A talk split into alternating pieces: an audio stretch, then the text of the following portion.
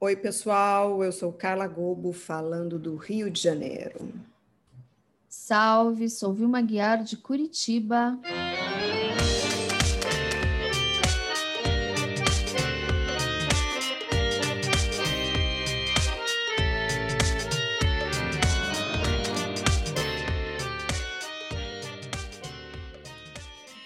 Estamos aqui em mais um episódio do Mulheres Públicas, um podcast da Escola da Política. Olá, queridas e queridos ouvintes. Olá, Carla. Oi, pessoal. Oi, Vilma. Hoje a gente vai falar do fascismo. Olha só, ah, essa palavra mãe. que está tão em moda. Exatamente. Bom. Uma das mais procuradas no Google. Pois é, e de fato é uma questão complicada, então a gente vai tentar aqui desenrolar um pouco o conceito e o uso dele, né? Então vamos lá. Bom, a palavra fascismo passou a fazer parte do nosso vocabulário, principalmente a partir da campanha eleitoral de 2018. Fascistas! Fascistas! Comunistas de um lado, fascistas de outro. Ai, tão, tão década de 30 isso. Tão Guerra Mas, Fria também. Pois é, né? O, o, o, o, o fantasma da história ronda. Uhum. É o encosto da história. Os cadáveres insepultos da história teimam em voltar. Bom, os poucos pesquisadores já apontavam características fascistas nos movimentos de impeachment da presidenta Dilma. Né? Nosso amigo Zé Suaco já falava disso. Exatamente, na vanguarda das ciências sociais. Mas só mais recentemente a palavra fascista, digamos, entrou aí na boca do povo. Nesses movimentos aí de 2013, 2014 e depois até 2015, tinha uma aversão à política e aos partidos políticos, o fanatismo em torno dos símbolos nacionais, como a bandeira, o verde e amarelo, né? uhum. lembrando que a nossa bandeira nunca será vermelha. Que era um dos... a bandeira do Japão com bandeira comunista, é um show de vexame. Pois é. Uh, outra característica desses movimentos era a rejeição à diferença de opinião, o elogio da violência. Né? Quem não se lembra que nessas manifestações algumas pessoas chegaram a apanhar na rua simplesmente porque usavam camisetas vermelhas. Uhum. O saudosismo à ditadura. Então, ali a gente já tinha vários elementos aí que sinalizavam que alguma coisa não ia bem. Exatamente, Vilma. E a coisa não caiu de moda, né? A coisa não saiu de moda, continua ainda aí. É, fascistas é, a gente vê como hashtag, como xingamento. Então seria, seria bom a gente se perguntar por quê? O que é isso? O que faz de alguém fascista? Muitos vão dizer que usar o fascismo é, para o que estamos vendo hoje é um anacronismo histórico, já que o fascismo foi o nome dado ao movimento político criado lá pelo Mussolini em 1922 na Itália. Uma parte, 100 anos de fascismo, meu Deus do céu. Exatamente. Que, que Quase 100 anos, né? Quase. Quase, exato. Sim, né? O Mussolini ele foi derrotado, como vocês sabem, o fascismo foi derrotado e terminou a Segunda Guerra Mundial pendurado de cabeça para baixo num posto de gasolina em Milão. Ele e outros fascistas. Isso lá em 1945, quando acabou a Segunda Guerra Mundial.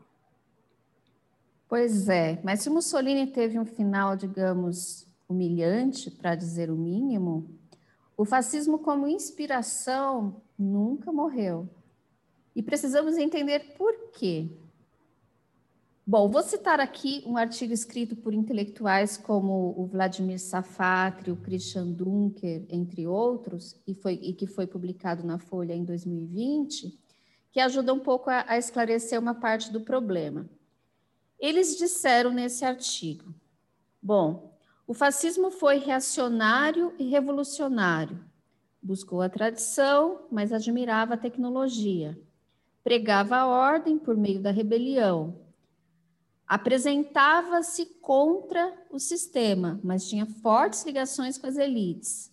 Falava em povo, apesar de ser profundamente autoritário e de sufocar qualquer crítica à liderança. Ou seja, porque é contraditório, é também flexível e se ajusta a momentos históricos diversos. Uhum. O rapaz é bem. Sim, cabe em tudo. Uhum. É, é autoritarismo líquido que chama isso. É. boa, Carlinha, boa. É, no livro Fascismo, um alerta da Madeleine Albright, ex-secretária de Estado americana no governo Bill Clinton, ela apresenta algumas características na prática. O silenciamento de instituições, o ataque à imprensa, é, o ataque e supressão de direitos de minorias, como se eles fossem mais privilegiados do que nós. O que torna o movimento fascismo, o fascista não é ideologia, de acordo com a Madeleine Albright, é de ser de esquerda ou ser de direita, mas a disposição de fazer tudo o que for necessário inclusive lançar mão da força e atropelar os direitos dos outros para obter a, a vitória e a obediência às ordens, diz Madeleine. Sim, mas vamos discordar um pouco da Madeleine Albright. Eu gosto bastante da leitura desse fenômeno pela Hannah Arendt, que é uma filósofa judia alemã. Essa leitura, segundo ela, diz que os extremos se parecem, Sendo assim, podemos definir o fascismo como um fenômeno social e histórico que estaria na extrema direita do espectro político ideológico, mas que tem muitas semelhanças com as políticas da extrema esquerda, ou melhor, os mesmos métodos. Governos profundamente ideológicos que promovem a paixão, o medo e a intolerância contra as minorias ou contra aqueles que pensam diferente. Foi assim com Mussolini, com Hitler, com Stalin. Talvez tenha até aí outros candidatos para o panteão do totalitarismo. Uhum. Tem um pessoal ali na Ásia também, né, Carlinha? Ah, tem, tem.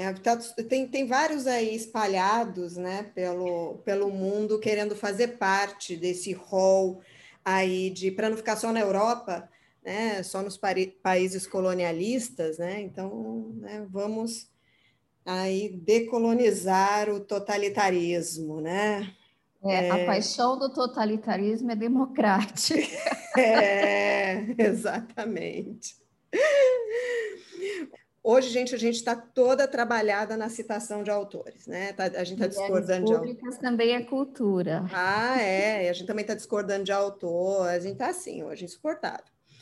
É, outros, gente, apontam a chamada pulsão mobilizadora das massas e o culto à violência desumanizadora do outro, o que torna passível de extermínio. Né? Se o outro não é humano, por que, que eu não posso exterminar? Olha, eu sei que você está pensando em como tudo isso converge para aí uma, um certo presidente, o seu entorno, e Ai, sim, não, não, sei quem é, não tenho ideia. Não, né, Vilma? Não, a gente assim, é um dia sim, outro também, às vezes é de manhã, à tarde, a gente não tem folga. E a gente pode dizer, gente, qualquer semelhança não é mera coincidência. Pois é. é. Uhum, infelizmente. Bolsonaro tem cla claramente, ó, até enrola a língua para falar claramente muitas características do líder fascista. Emprega técnicas é, desde para manter os seus discípulos mobilizados, e ele consegue. É, eu me pergunto né, como, né, eu fico assim, como assim? É, mas, enfim, é a paixão, né, gente? Não é racional, né? passa é. por outras por outras dimensões aí, né? É só isso. É só eu só consigo entender como é, ainda conseguem apoiar pela, é, por essa, pela não racionalidade, por essa afetividade, essa identidade que se cria com esse líder, né? É porque a, a adesão pelo, pelo absurdo é a verdadeira a, a, adesão, porque veja, quando você adere a alguma coisa que é racional, você só faz o óbvio, né? Então, que tipo de lealdade é essa? Uhum. Vamos combinar. É, não, é, é, é, o Weber e a dominação carismática. Outro autor aí, gente, né? É o Weber e a, e a dominação carismática, né? Que explica é, essa paixão pelo por esse líder. É, Bolsonaro tem claramente muitas características do líder fascista e enxerga tec, emprega, né? Enxerga emprega técnicas deste para manter seus discípulos mobilizados como um exército sempre alerta contra seus inimigos imaginários. É, e a questão, gente, tem vários outros livros que vão tratar desse nosso fenômeno recente, desse nosso fascismo tropical, né? Como Dentro da Noite Feroz, o fascismo no Brasil, do Luiz Eduardo Soares, e o fascismo à brasileira, do Pedro Doria eles apontam que o Brasil tem uma forte tradição fascista, que remonta ao movimento integralista do Plínio Salgado, que graçou no país entre os anos 20 e 30. É, há então aí o encontro da fome com a vontade de comer, né, gente? Vamos é, o Brasil tem uma tradição fascista que já é centenária. Outra, uhum. outra comemoração aí dos 20 anos do integralismo. Uhum. Bom, a gente tem um pendor para violência, assim, né? Desde, desde o descobrimento, né, Vilma, que a gente tem essa é. predileção pela violência. Pois é. O Brasil nunca foi realmente, propriamente, um país democrático, né? Embora tenhamos procedimentos democráticos, eleições, etc., os nossos valores estão mais ligados às medidas autoritárias, né? Não é à toa que a cada 30, 40 anos temos o rompimento das regras. Então, vamos fazer aqui um retrospecto dos nossos golpes. Olha que história maravilhosa que o Brasil tem. Realmente é incrível. Iniciamos esse processo, então, de rompimento com a República, que, para quem não sabe, né, a República é fruto de um golpe de Estado dos militares contra o imperador Pedro II, que se fala pouco, né, mas foi um golpe. Sim. Viu uma... Ah. Eu até lembrei agora que tem outro livro do Zé Murilo de Carvalho, acho que é Os ah. Bestializados, que ele fala de como é, o movimento republicano usou dos símbolos, dado que né, a nossa uma população é, pouco escolarizada, é, então o movimento republicano usou muito dos símbolos nacionais para conseguir trazer as pessoas para o movimento. Né? Então, o uso da o verde amarelo, mais uma vez, né? assim, por um é. outro motivo, o hino nacional. Então, que são essas coisas que mobilizam, mais mobilizam os afetos. Né? Exato. Então, mais fácil do que ler um livro é né, abraçar a bandeira verde amarela. Exato. Nem combina em 37, então, olha, a República, né? Final aí do século XIX. Depois, em 37, tivemos o famoso autogolpe do Getúlio, que iniciou o chamado Estado Novo. Em 53, 1953, havia uma nova ameaça de golpe, dessa vez contra o Vargas, que uhum. tinha dado golpe lá. E em 37, depois ele saiu em 45, voltou em 40, em 53 já tinha uma nova ameaça de golpe o, o Vargas reagiu a essa ameaça basicamente suicidando-se. um gesto Saindo bastante... da vida radical. para entrar na história, Exatamente. como ele diz na Carta Testamento. É. Isso fez com que esse golpe é, ficasse, digamos, adiado por 10 anos, e em 64 tivemos outro. Né? Daí, com os militares, é, e esse golpe aí de 64 que durou 21 anos. E em, 2016, esses foram os golpes do século XX. em 2016, esse processo estranho contra a presidenta Dilma, que uns chamam de impeachment, outros chamam de golpe, eu mesma chamo de golpe. Mas. Eu chamo de impeachment, mas é só porque, enfim. né? A pessoa tenta ser uma, centra, uma centralista radical. É, bom, enfim, eu chamo de golpe, a gente discorda, né, gente? Mas podemos dizer que tanto um quanto o outro, é, que, né, tanto se for golpe quanto se foi meramente um impeachment, houve aí é, uma instrumentalização do judiciário com objet para objetivos políticos. O Bolsonaro, por sua vez, mais recentemente, testa dar golpe a cada seis meses, aí, duas vezes por ano, desde é, que ele assumiu. Então, a gente tem aí. O, o, o golpe está sempre no horizonte, uhum. um horizonte mais próximo ou mais distante. É, é isso, Vilma. E sobre o judiciário, né? A gente, eu acho que é o ponto de convergência, né? Há algo, e teve algo muito estranho no judiciário, e hoje a gente consegue, a gente já sabe disso. Isso já é dito, já é notório em outro programa, a gente vai falar ainda do judiciário, que é um ponto aqui que a gente precisa tratar.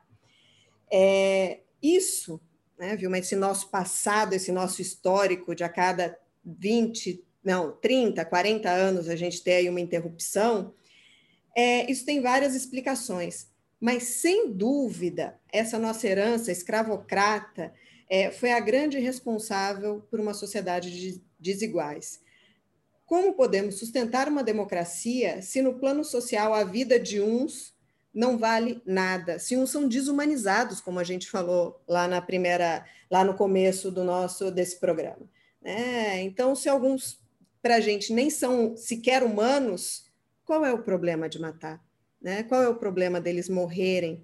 É, é, e como é, a gente. Quando eu lembrei de um outro autor, Carla, o, o Souza, que tem um livro em que ele compara né, a forma como os atropelamentos, por exemplo, acidentes de trânsito que envolvem pessoas da classe média ou da classe alta, com episódios que envolvem pobres. Uhum. Né? E esses, por exemplo, um atropelamento de, um, de uma pessoa pobre, a gente tem na história brasileira aí vários exemplos, não redundam em absolutamente nada uhum. Para a pessoa que, que matou o outro, né? Então ele, ele diz, olha, os pobres podem morrer como se fossem galinhas. Uhum. Tem tanta, tem tanta repercussão quanto se a pessoa tivesse atropelado uma galinha. Uhum. Basicamente, não Sim. é como se não fosse realmente um ser humano. Exatamente, Vilma. E isso é para qualquer faixa etária. Né? A gente tem três crianças que desapareceram há cerca de dois ou três meses em Belfort Roxo, é, aqui no Rio de Janeiro, na região metropolitana, e não foi dado, assim, 30 segundos no Jornal Nacional para falar sobre essas crianças, três crianças que estão desaparecidas, né? É, de como é, você, na mídia, se ocupa espaços de formas diferentes, ou às vezes nem se ocupa, né? Que é isso, a ah. pessoa... Né? Uma notícia, né? Não. É mais um pobre, é mais uhum. um, um, pobre anônimo. Sim. Como são anônimos a maior parte dos, da, das quase 400 mil pessoas que morreram agora, que morreram ou que vão morrer nos próximos meses pela Covid. Uhum. Como a gente tem esse processo né, de uma de uma desumanização tão, tão brutal, tão é, que, que as pessoas não se chocam, as pessoas não se chocam é, com uma criança sendo baleada dentro de um carro, é, e, e, essa criança geralmente tem cor. Né? A gente olha, eu falo que a gente sabe a, a cor da, da pessoa pela manchete do jornal. Né? Se eu leio um traficante foi preso com 30 quilos de maconha, é, eu sei que ele é negro. Daí, se eu leio um suspeito foi preso com 500 quilos de cocaína, eu sei que ele é branco. Né? Porque daí é, ele passa a ser suspeito. Né? Um estudante. Um estudante, um é, um estudante, um empresário, você sabe que é branco. Né? Com 500 quilos de cocaína. Um é 50 quilos de maconha, o outro é 500 quilos de cocaína. Né? Mas não, é suspeito. Peraí, ele tem que pode, explicar. Pode ser também um senador. Pode, né? Então, é, o, o, Sérgio Adorno também fala isso, né, num artigo dele sobre violência é, no, em São Paulo nos anos 90, né, de como a presunção da inocência ela é para as pessoas brancas, porque para as pessoas negras elas são né, potencialmente já culpadas, elas têm que comprovar a inocência delas. Né? Enquanto para os brancos a gente comprova a nossa, né, tem que ser comprovada a nossa culpa, né, para os negros eles têm que comprovar a inocência, para a gente ter noção de como, como é, né, dos, dos grandes e enormes problemas que a gente tem na nossa sociedade. E como Exato. a gente pode sustentar uma democracia no plano social se essa vida dessas pessoas vale tão pouco ou vale nada, se elas são descartáveis? Os dados de Covid estão aí, né? As pessoas que estão morrendo, é, principalmente agora, são os porteiros, são as empregadas domésticas, é o pessoal que está trabalhando em, é, como atendente. Então, são as pessoas de baixa renda e essas pessoas têm cor. Né? Tem cor Exatamente. né? São Quando o presidente diz morram pela pátria, deixam de me, deixem de mimimi uhum. trabalhar e outras barbaridades, ele não está falando para mim ou para você que adaptou a sua vida a ponto de poder trabalhar em segurança e dizer a economia não pode parar. Ele está falando para esses milhões de brasileiros, na sua maioria negros e pobres, com os quais poucos se importam. Né? Aliás, em bom, é bom lembrar que o patriotismo é o último refúgio do canalha, como disse o literato inglês Samuel Johnson. É isso, gente. Estamos aqui para alertá-los que a cadela do fascismo está sempre no, no cio, como dizia Bertolt Brecht. O Brasil sempre teve aí uma reserva técnica de racistas enrustidos. Os fenômenos do antipetismo racistas histérico. E fascistas, né? Oi? Racistas e fascistas. Exatamente, né? E às vezes os dois se encontram e, nossa, daí né, o, o, que temos, né, o que temos aí. É, e a gente, somado a isso, a gente ainda teve antipetismo histérico, esse fanatismo lavajatista, que as pessoas não sabem nem qual é o papel da justiça, a imbecilidade das redes sociais, e o capitão de Araque, ou nosso capitão de milícias, que está o tempo todo aí atiçando essa turba né, é, medonha. Gente, então agora este é o nosso país, vamos dormir com esse ruído, porque podem acreditar, eles não vão voltar para a casinha. Não mesmo. Que Deus tenha misericórdia desta nação. Pô, precisa muito. Plagiando Eduardo Cunha, o algoz da democracia brasileira.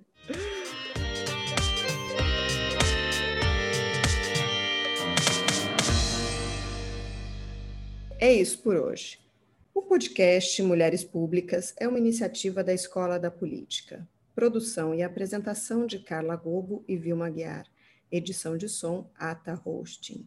Nossa música tema é de autoria da banda Fole Baixo. E, para mais conteúdos do projeto, estamos no Instagram, arroba Mulheres Públicas Podcast. Estamos também no Twitter, com a nossa personagem debochada, Matilda, arroba podcast Mulheres. Escreva para a gente, compartilhe nossos conteúdos em suas redes sociais. Vem com a gente.